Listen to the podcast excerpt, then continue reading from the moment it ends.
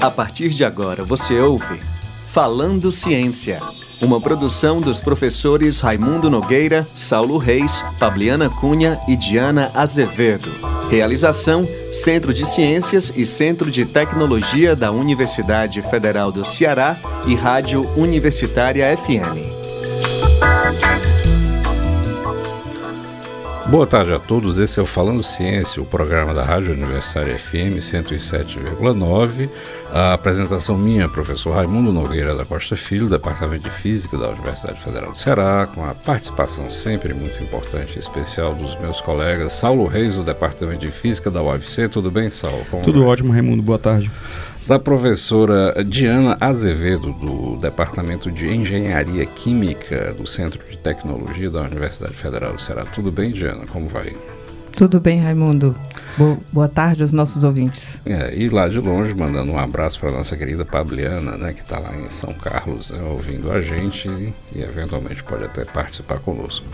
Para o nosso programa de hoje, um tema bastante interessante, vamos falar asfalto, né? aquilo que conecta a nossas vidas e os nossos caminhos. Para falar sobre esse importante assunto, nós trouxemos aqui para falar sobre isso o nosso querido professor Jorge Barbosa Soares. Ele é engenheiro civil da UFC, né? professor do Departamento de Engenharia e Transporte. Ele é diretor do Centro de Pesquisa e Tecnologia da UFC, coordena laboratório, ele é da FUNCAP. Olha, é um resumo aqui muito grande, eu não vou nem. A gente vai falar ao longo da entrevista. Mas o importante é que o nosso querido Jorge vai falar sobre asfalto, esse assunto bastante interessante, e outros assuntos de ciência e tecnologia. Tudo bem, Jorge? Tudo bem, Raimundo. Boa tarde. Boa tarde ao Saulo e à Diana também, dos amigos do Centro de Ciências e Centro de Tecnologia e de toda a UFC. Muito obrigado. E hoje no Falando Ciência, no quadro Era Uma Vez na Ciência, né, a gente vai ver um pouco sobre a história do asfalto. Depois, no Falando Ciência, a gente vai conversar com. Fazendo Ciência, a gente vai conversar com o professor Jorge sobre asfalto. Perguntas, sugestões e comentários, por favor, enviar e-mail para falandociência.gmail.com ou na nossa conta do Instagram, arroba falando ciência. Fazendo Ciência. Então, Jorge, uh, muito obrigado por ter aceito o convite, participar conosco. Eu sei que essa é a sua especialidade de muitas, mas aí fale um pouco para a gente sobre a importância do asfalto, vamos dizer assim, na história da humanidade, para começar desse jeito. Eita! Bom, é, primeiro, de novo, é uma, é uma satisfação estar aqui é, falando, falando ciência e, no caso, nós vamos fazer um recorte muito específico né, para um material, é um material de infraestrutura, um material que ao longo da história ele, ele serve, serviu para a infraestrutura, mas ele serviu, sobretudo, a gente usa o termo técnico ligante. Ele liga materiais, ele é um adesivo. Ele cola agregados, ele cola materiais diversos. Né, na, na, e ele é usado há bastante tempo porque há depósitos naturais de asfalto. Uhum. Não são muitos, mas há no mundo alguns espalhados e ele, e ele é usado. Então tem um histórico de utilização desse material onde há um depósito natural. É claro que quando a gente pensa em asfalto modernamente, a gente pensa no asfalto refinado, oriundo do petróleo, refinado na, nas refinarias de petróleo. Ele é o, ele é o, o, o fundo da torre de petróleo, da torre de, de refino. E ele tem uma importância para a infraestrutura muito grande hoje em dia. Mas ele vem sendo usado ao longo da história como outros ligantes. É, cimento Portland, cal, são todos materiais que ligam agregados para produzir estruturas, no estruturas caso, diversas. O que é interessante no caso do asfalto especificamente, além desse ligante, vamos colocar entre aspas, químicos, né, que une materiais, ele liga uh, as pessoas, né? Ah, sem dúvida, essa, essa é um, a ideia do um papel, claro, né? claro. As estradas são fundamentais e, e elas tocam. Por isso que essa infraestrutura viária ela é tão importante, porque ela interliga cidades, né? E aí também, desde, desde a antiguidade, quando você tinha pequenas vilas e, e a, a comunicação e a, o principal fluxo, né? Tem fluxo de mercadorias e tem fluxo de ideias. Exatamente. E, e as ideias é. antigamente não fluíam por fibras óticas, né? Nem por ondas, né? uhum. né? Elas fluíam pelas estradas e essa é a importância. Você tem caminhos ao longo da história. É, tem o famoso caminho da seda, que na realidade são vários caminhos, não é só um. Tem até o caminho marítimo da seda, que era uma rota de, de transação comercial, né? Da seda sobretudo, mas é, é especiarias diversas, mas aí você tem uso já, e, o, e a história da, da, da, pavimentação passa pelo caminho da seda, entre outros caminhos interessantes. A gente no livro para a graduação que a gente tem, que tem, a gente acabou de fazer um relançamento desse livro, o livro é de 2007, foi publicado em 2008 e acabamos de lançar no mês passado no evento de pavimentação anual que a gente tem, foi, foi em Bento Gonçalves, a gente reeditou 2022. O primeiro capítulo é todo de história da pavimentação com uma boa história de asfalto. Fica a recomendação para os mais interessados. Interessante, Jorge. Deixa eu fazer uma provocação. Eu sou a única química aqui, né? É. E aí, quando a gente, dentro da engenharia química, estuda os processos petroquímicos, né? Como você mencionou, é a maior fonte do, do, do asfalto é, é o fundo, né? Uhum. É aquela coisa ali, é o restinho. Então, exatamente, tem até não é a parte valiosa, digamos assim, do petróleo. Então, tem ciência no asfalto, que ciência é essa? A gente sabe que você tem um centro aí de excelência que daqui a pouco a gente vai falar um pouco mais. E, por outro lado, já que você mencionou no Conectar Pessoas, né, é, é a reclamação geral que a gente ouve, né, que os pavimentos não prestam. O que é que faz um pavimento ser bom e não ser bom? É o asfalto, são outras coisas. Ou seja, joguei um monte de coisa aí para você. Joia, não, não. E, e, só o ensejo no final do, do, do, da qualidade do pavimento não é sobre a diferença, né? A gente nota que o, o, o asfalto da cidade é em termos de textura, né, de macrotextura, ele é diferente do asfalto usado nas estradas, né? Eu, se tu puder também entrar um pouquinho nessa explicação, eu agradeço. Joia. Ótimo, ótimas perguntas. É, primeiro comentário da, da Diana, é, na, na, na, nas refinarias é, é, comum a utilização do termo, como você sabe, é o resíduo. Né? Exatamente. Né? E, e, quem trabalha com asfalto, inclusive dentro das próprias empresas de, de petróleo, eles evitam esse termo. Então, ou seja, é usado pela comunidade do petróleo. Ah, o, o, vocês trabalham com resíduo. resíduo e é um termo muito comum, é o resíduo asfalto. Eles, o grupo que trabalha com asfalto tira esse termo. Não, não, não é o resíduo, não. Né? Porque dá essa, dá, dá essa impressão de que é o produto que, digamos assim, é o, é o resto né, da, do petróleo, é o produto menos nobre, é o mais barato.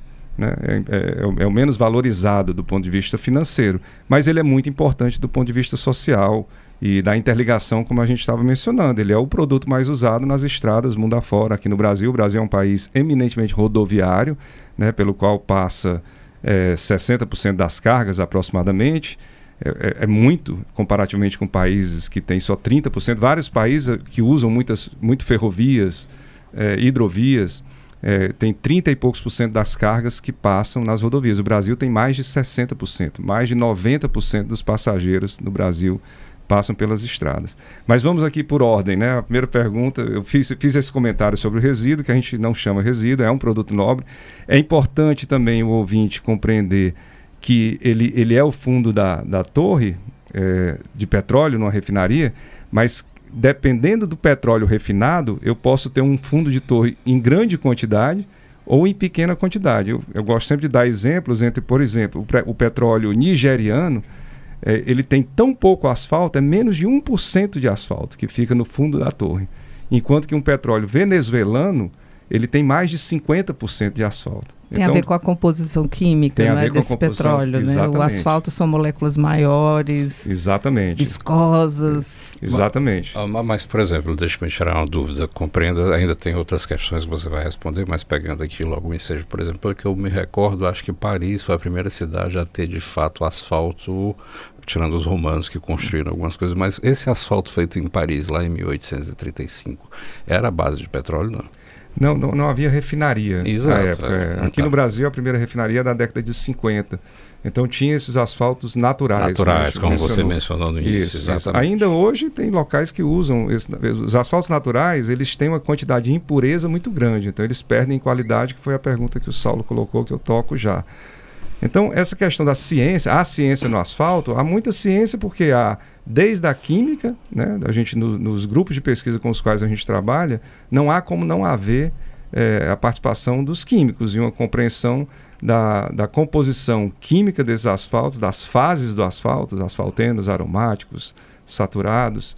E, e, e, sobretudo, do ponto de vista da engenharia, que aí já está numa granularidade um pouco mais acima né, da compreensão do material, a conexão química desse produto com agregados. Por quê? Porque ele é usado em conjunto com agregados. O revestimento que todo todos nós passamos, seja no, no veículo público, seja nos, nos, carros de passeio, seja nas bicicletas, você passa em cima de misturas asfálticas, né, que são uma composição de agregados, uma pedra, para ficar mais claro, pedra, areia, e o asfalto como um elemento ligante.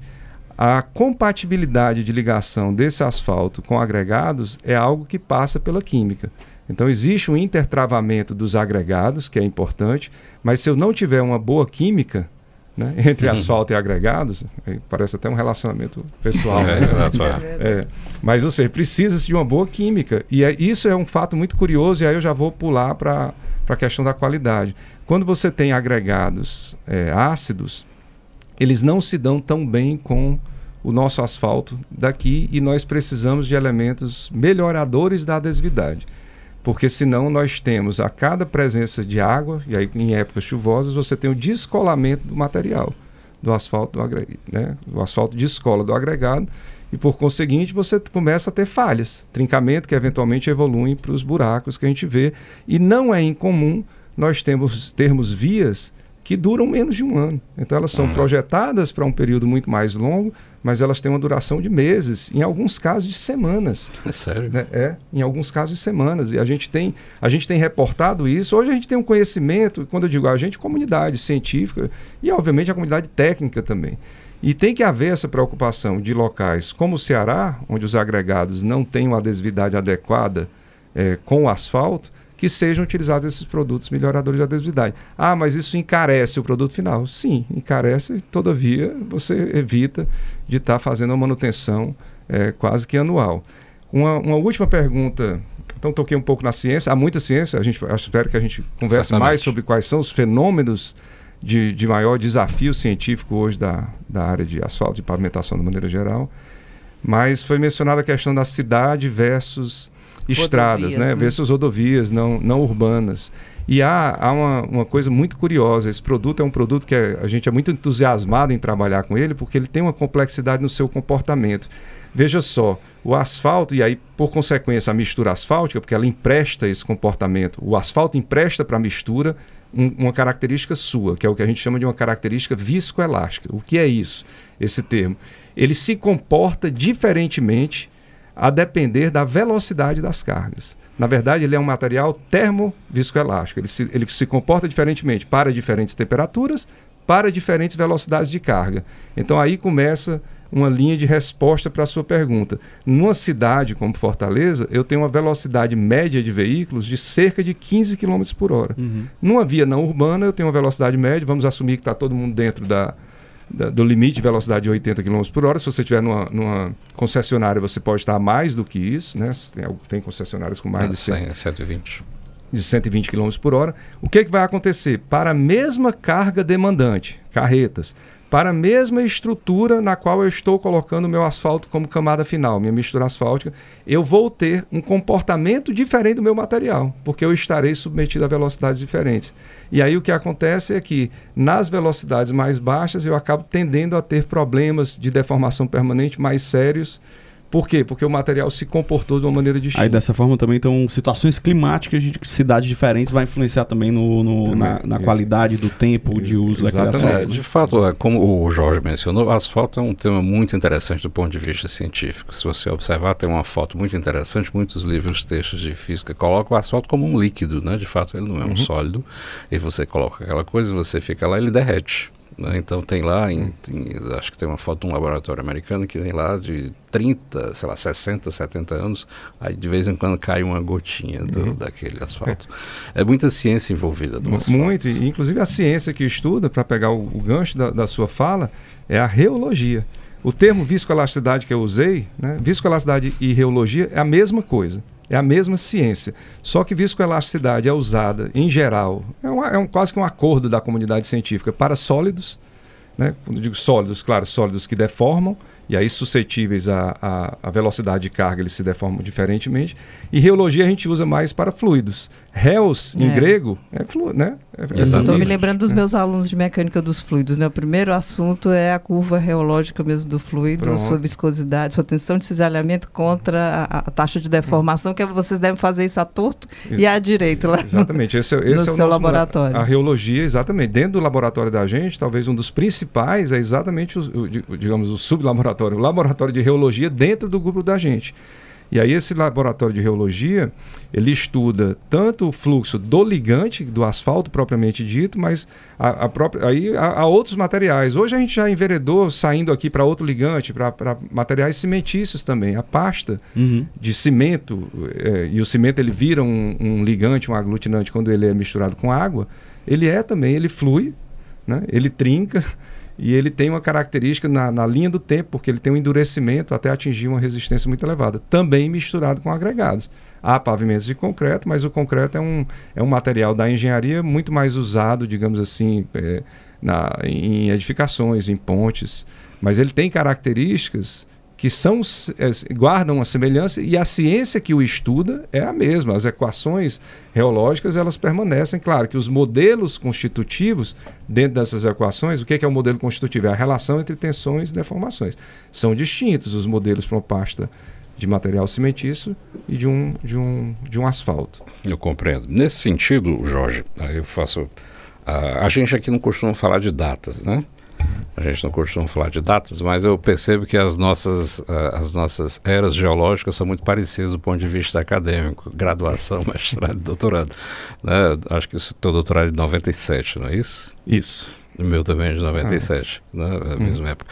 Mas aí você escolheu fazer, eh, você fez o a graduação em engenharia civil, não é isso? Civil. Para vocês, foi lá que começou o estudo disso? A coisa aconteceu por algum interesse específico ou foi indo por acaso? Que... Geralmente é por acaso, né? É, é, eu vou, vou resgatar aqui a memória. É, é, geralmente é por acaso. A gente contar a história hoje, a gente tenta dar um sentido É pra claro, ela, né? é claro. Expost é sempre mais, mais fácil. Mas isso talvez seja muito importante para comunicar para o jovem, né? para o aluno que está muitas Isso. vezes indeciso e sem uma grande paixão por um Para o tema. sujeito que está no carro que acabou de cair num buraco. Pronto. eu, pois, eu, eu, eu deixo uma mensagem para o jovem estudante de engenharia ou de outra área, mas da engenharia em particular. Eu nunca tinha pensado em fazer pavimentação ou estudar asfalto durante a graduação, não passava pela minha cabeça. Eu tinha, na verdade é até curioso, a gente pode até dar um passo para trás. A gente entra na engenharia porque gosta de matemática, de física, Isso, né? Poderia ir exatamente. para outra área. Vocês foram para física, eu pensei em ir para física. Talvez tivesse tido um prazer maior, gostava muito de física e de matemática, acabei fazendo engenharia. Por uma questão da, familiar, eu, tenho, eu sou filho de engenheiro, eu sou filho de um, de um empresário da construção civil e terminei migrando para a engenharia e fazendo engenharia civil, mas não pensava ao longo da graduação em ficar em pavimentação, pensava muito mais na área de estruturas, de edificações, até pela questão familiar. Então foi bem ao acaso. Ao, ao, depois do, no mestrado, entrei no mestrado em 92, já, já no Texas, e aí o mestrado em 92, iniciei o doutorado em 94. E, e fui caminhando para essa área por uma questão muito prática, porque termina que quem sai daqui para fora não é incomum de você ter que se engatar na, no, nos projetos que estão sendo financiados naquele momento pelos professores que estão dispostos a lhe receber como orientado. É, eu tenho uma suspeita de que as coisas às vezes não são tão por acaso, porque de todas essas áreas da engenharia civil, você foi escolher logo uma que tem muita física e ciência. É, talvez, tal- talvez, é, talvez. É. E, e- e teve uma coisa que me entusiasmou muito, que foi, tem um momento importante de definição para a escolha disso, o meu, o meu, meu co-orientador, mas eu chamo de orientador porque acabou sendo mais próximo, ele, ele era da engenharia aeroespacial. E o orientador dele, que é muito conhecido da comunidade científica, uma das pessoas mais referenciadas, da, eu diria que da engenharia, chamado Dick Shapery, ele era ele era um a gente chama ele, ele- esses, esses caras são, são engenheiros mas eles no fundo são físicos e, e Uhum. com uma bagagem matemática muito forte. Então o Shaper é um grande mecanicista da história. Eu diria um grande meca- mecanicista do século XX e ele tinha trabalhado durante décadas para a NASA e o meu orientador terminou é, como aluno dele trabalhando com ele numa coisa chamada é, rocket propellant que é o combustível de foguete que veja só, é um material viscoelástico muito parecido com o asfalto, com, guarda características muito parecidas. Então o Shaper fez vários desenvolvimentos conceituais, eh, termomecânicos, né, reológicos, do, do combustível de foguete, que é sólido, né? Sólido assim, é um, é um visco elástico, ele é sólido e fluido simultaneamente. É, e, e os papers mais, mais citados da área de asfalto são, na verdade, do Shaper da época, da do, época do, do, do, Rock do, Rocket Propellant. Então, é, é, terminou que isso, quando eu vi que havia muita física, então você foi num ponto certo. Quando eu vi que havia muita física aquilo, eu me lembro demais do meu orientador olhando, me vendo talvez com um brilho nos olhos, dizendo assim: você está vendo que é, o que é engenharia, né? Eu me lembro demais dele dizendo: isso aí é engenharia. É e aquilo me, me entusiasmou é, é, do ponto de vista da compreensão. E aí a gente entra na, na, na coisa do. É, é, quando a gente fala de ciência, né, que é o nome do programa, é, eu vi até que na, numa das chamadas aqui tem Era uma Vez Ciência e Fazendo Ciência, que é a coisa do, do, do compreender e do fazer. Do fazer exatamente. Né? Então termina que o asfalto tem um pouco isso, tem muita compreensão e tem execução. Ok, então, é, de fato, né, esse brilho nos olhos que a gente vê na ciência né, é interessante para o nosso ouvinte que está aí, né, nos escutando, indo pro, né, voltando do almoço ou indo para algum lugar, que de fato a UFC tem esse centro de excelência que estuda né, esse, esse, material extremamente tecnológico, mas também com a base científica muito forte. Mas, meu, meu, meu amigo, e qual é o futuro do asfalto? O que é que a gente pode uh, vislumbrar, por exemplo, como é que uh, você falou que o asfalto agora, claro, é um resíduo, é um vem lá do petróleo, mas a gente está pensando em energias alternativas, fontes uh, verdes e tudo mais. E, e o, o, asfalto ele vai ficar confinado ao petróleo? Existem possibilidades? Como é que está o desenvolvimento né, e as novas linhas de, de pesquisa para o asfalto? É, muito bom, Raimundo. É, certamente toda preocupação com combustíveis fósseis ela, ela acaba rebatendo, claro, para para esse ligante oriundo do, do, do, petróleo. Então tem muita pesquisa já há algum tempo dos, dos asfaltos alternativos de bioasfaltos. O que, que são os bioasfaltos? É a utilização é, de alguns óleos misturados com asfalto. Né? Começa com um teor pequeno, na linha do que é o biocombustível. Começou com um percentual muito pequeno e isso vai crescendo com o tempo. Então hoje a gente tem alguns produtos asfálticos, como as emulsões asfálticas, que podem ter 30% do não asfalto.